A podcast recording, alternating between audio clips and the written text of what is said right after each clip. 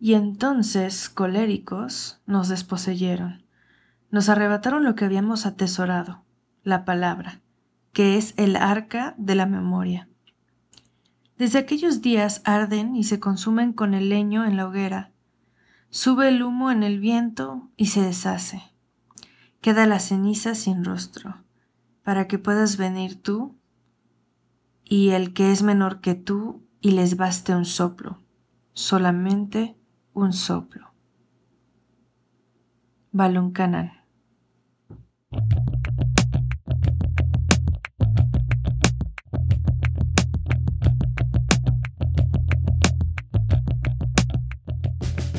Hola, soy Aurora Espina, autora, investigadora y conferencista. Con estos Power Talks pretendo transmitir un mensaje inspirador que te ayude a convertirte en la mujer equilibrada, poderosa y líder que estás destinada a ser. ¿Me acompañas en este viaje de transformación?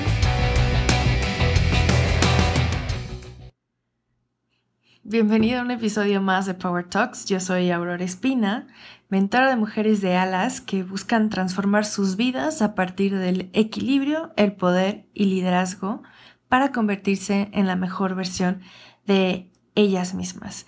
Y es un verdadero gusto para mí el encontrarme contigo en un nuevo episodio más de estos Power Talks. Para un nuevo episodio donde vamos a estar discutiendo y, donde voy a estarte compartiendo sobre esta lectura colectiva del mes de febrero que, tenemos dentro de nuestro club de lectura, que es el libro Balún Canán de, de Rosario Castellanos y que la verdad es que se me hace muy interesante que podamos discutir por todos los aportes que tienen, aparte la riqueza en la forma en la que Rosario escribe y narra Em, su obra. Y para no dejarlo más pasar el tiempo, digamos, quiero platicarte más sobre, bueno, quién es Rosario Castellanos y un poquito de qué va esta, esta historia, esta novela em, que, que, nos que constituye la que es la, la novela de Rosario Castellanos y que puede ser analizada de distintas maneras y que en su momento pues llegó a ser controvertido el, análisis, evaluación y clasificación que se hacía de esta, de esta novela, para algunos por, por ser una clasificación simplista, porque lo que plantea Rosario Castellanos era mucho más complejo que, que em, pues lo que pretendían hacer ver. Y em, pues en parte también fue por eso que, que consideré sumar Balloon Canal como parte de nuestras lecturas colectivas de, de, este año 2020, pero sobre todo por la discusión, el análisis, las ideas, las preguntas que quedan y, un poco también para entender eh, la dinámica social que existe también en nuestro país, en algunas regiones particulares de nuestro país. Pero bueno, sin más, les leo un poquito de quién fue Rosario Castellanos. Ella nació en México en 1925 y falleció en Tel Aviv en 1974. Fue una escritora de acento personal y depurado, promotora de la cultura mexicana y defensora de los derechos de la mujer. En 1958 fue galardonada con el premio Chiapas por Balún Canán y dos años después con el premio Javier Villaurrutia por Ciudad Real. Obtuvo también el premio Sor Juana Inés de la Cruz en 1962, el premio Carlos Trujillo de Letras en 1967 y el premio Elías Souraski de Letras en 1972. Eh, Balún Canán apareció por primera vez en 1957, es la primer novela de Rosario Castellanos y la verdad es que es una lectura imperdible. Yo debo de hacer la confesión de que no he terminado aún de leerlo, pero me ha encantado la forma en la que lo relata y en donde eh, pues va expresando su propia experiencia de vida porque ella creció en Comitán, Chiapas y ese lugar influyó en gran medida en el estilo de sus obras en general pero particularmente en Baluncanán. Y algo que también es interesante sobre ella es que sus obras abordan pues lo que es la complejidad de las discriminaciones como una experiencia personal y eso lo, lo vemos a lo largo de la lectura de Balún Canán.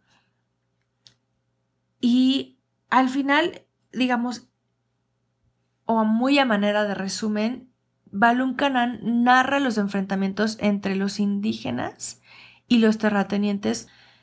durante el proceso de reforma agraria que fue como una de las grandes promesas de la Revolución Mexicana y es justamente cuando eh, está en esta etapa en la que llega a eh, pues esa región de, Chiapas. Y esta novela como tal se me hace muy interesante porque no es la primera vez que yo, yo la abordaba justamente cuando llegué a dar clases o pláticas sobre el tema de, racismo y discriminación contra las mujeres por, distintas razones, ¿no? Por raza, género y etnicidad, como digamos esos tres vectores de eh, análisis. Y se me hace muy interesante Balún Canal precisamente porque aborda el racismo no solamente em, dentro de, su narrativa y su visión general, sino que también cuestiones como la violencia de género y los prejuicios que existen contra las mujeres y particularmente contra las mujeres eh, o hacia las mujeres indígenas, para decirlo mejor, y cómo es que en la sociedad chepaneca del siglo XXI, em, pues estaba esta primacía de los valores masculinos y, cómo justamente a partir de esa primacía de valores masculinos en la sociedad chapaneca del siglo XX se imponían diferencias que llegaban a ser arbitrarias entre hombres y mujeres. Y un ejemplo de esto es, por ejemplo, mm, la niña Argüelles, que es la protagonista de Balún Canán, quiere aprender, por ejemplo, de, los libros, de los objetos importantes que están en el escritorio de su, de su papá, pero cuando Em, le encuentra, digamos, un cuaderno donde se documenta toda la genealogía de, su familia y su mamá le encuentra leyendo ese cuaderno y al final le quita pues los papeles, ¿no? Con, con que está leyendo sobre la genealogía de su propia familia y la mamá le dice, no juegues con estas cosas, dice al fin, son la herencia de Mario del varón. Y en ese sentido, eh, la niña Argüelles se enfrenta constantemente a esta cuestión en la que es más válida la existencia de su hermano porque es el varón y es el que va a aportar como la herencia a la familia. Y conforme se va a ir viendo en la historia, en un momento hay una expresión de la madre en la que preferiría ver muerta a su hija, la niña Argüelles, que la muerte de su hijo Mario. Y en este sentido, es interesante el análisis porque aquí el planteamiento es que pues la niña Argüelles va aprendiendo su posición en esas jerarquías sociales y familiares, como tiene un, un, lugar particular, un lugar específico dentro del el entorno familiar, dentro del entorno social, dada su condición de niña y de mujer. Y em, en ese sentido es una relación compartida con su nana, que es una mujer indígena, que fue contratada para el cuidado tanto de ella como, como de su hermano, pero digamos esta relación cercana y compartida de desigualdad, de discriminación, que también eh, se ve sumado el tema del racismo, porque esta, bueno, la nana pues termina sufriendo también pues de discriminación por parte de la propia comunidad indígena, es despreciada porque trabaja para los caxlanes, que son los blancos, los patrones, y también, por otro lado, por la sociedad en general, por su condición de indígena y de mujer. Y eso es lo que se me hace también muy interesante analizar a lo largo de esta historia y por lo que se me hizo, vamos, son las dos razones principales por las que se me hizo interesante analizarlo desde esta perspectiva, pero obviamente la, la, la propia novela de Balón Canán es bastante rica en este tema de entender cómo es que se desarrollan esas relaciones sociales en, en esa época, las, las, propias estructuras sociales de em, pues esta relación entre blancos e indígenas, los terratenientes y los indígenas y cómo dentro de los propios indígenas empieza a haber también subcategorías. Y la forma en la que Rosario Castañar nos lo narra es, un, es inmejorable, la verdad, a mí me gustó muchísimo. Es la primera vez que leo a Rosario Castellanos, debo también de, confesarlo, y la verdad es que me gustó muchísimo su estilo. Y digamos que en esta parte regresando a la discusión desde una perspectiva de género, por así decirlo, de qué es lo que nos, nos cuenta, nos narra Rosario Castellanos desde Balún Canán, algo que se me hizo muy interesante es que aunque a lo largo del libro, digamos, el libro está dividido en tres, en tres partes, que también es algo que resulta novedoso desde su, la propuesta de Rosario Castellanos, porque Em, la primera y la, y la tercera parte están narradas en primera persona y quien narra la historia es la niña Argüelles. La segunda parte está es una narración, por así decirlo, abstracta con un narrador que va contando la historia. Y es como ir cambiando las perspectivas, porque este segundo narrador es el que empieza a contar pues la situación, la realidad, el contexto social de em, la Chiapas del siglo XX, que es muy interesante también como completar esa perspectiva. Pero dentro de todo esto, o sea, pensando que la niña Argüelles es al final de cuentas la, la protagonista de la historia, lo interesante es que me sigo refiriendo a ella como la niña Argüelles, porque Jamás se menciona el nombre de esta niña. Es la niña sin nombre, que dentro de esta perspectiva, pues nos habla justamente de ese nivel de marginación que tenía esta niña, de su estatus como espectadora precisamente porque nunca se, conoce su nombre en toda la novela, jamás menciona el nombre de la niña y em, muestra de manera muy claramente pues cuál era el lugar y la posición que tenían las mujeres tanto en la familia, pero si vamos más allá, dentro de la propia sociedad. Y esta obra justamente adquiere relevancia precisamente porque aborda la experiencia propia de la discriminación. Es lo que decía, que las obras de Rosario Castellanos se caracterizan por esa experiencia personal de la vivencia de la discriminación y es un ejemplo claro cómo se va narrando no solo desde los personajes de la nana y de la niña Argüelles, sino también de los indígenas em, que trabajan dentro de la, de la finca de, de la familia Argüelles Em, y, cómo se va dando esta relación y este trato hacia, hacia, los indígenas. Y eso es como lo, que se me hizo muy interesante de, de esta obra. Algo también interesante, no solo desde la perspectiva y el planteamiento de Rosario Castellanos, sino que en, en Balón Canán, sino que a partir también de, de su obra, es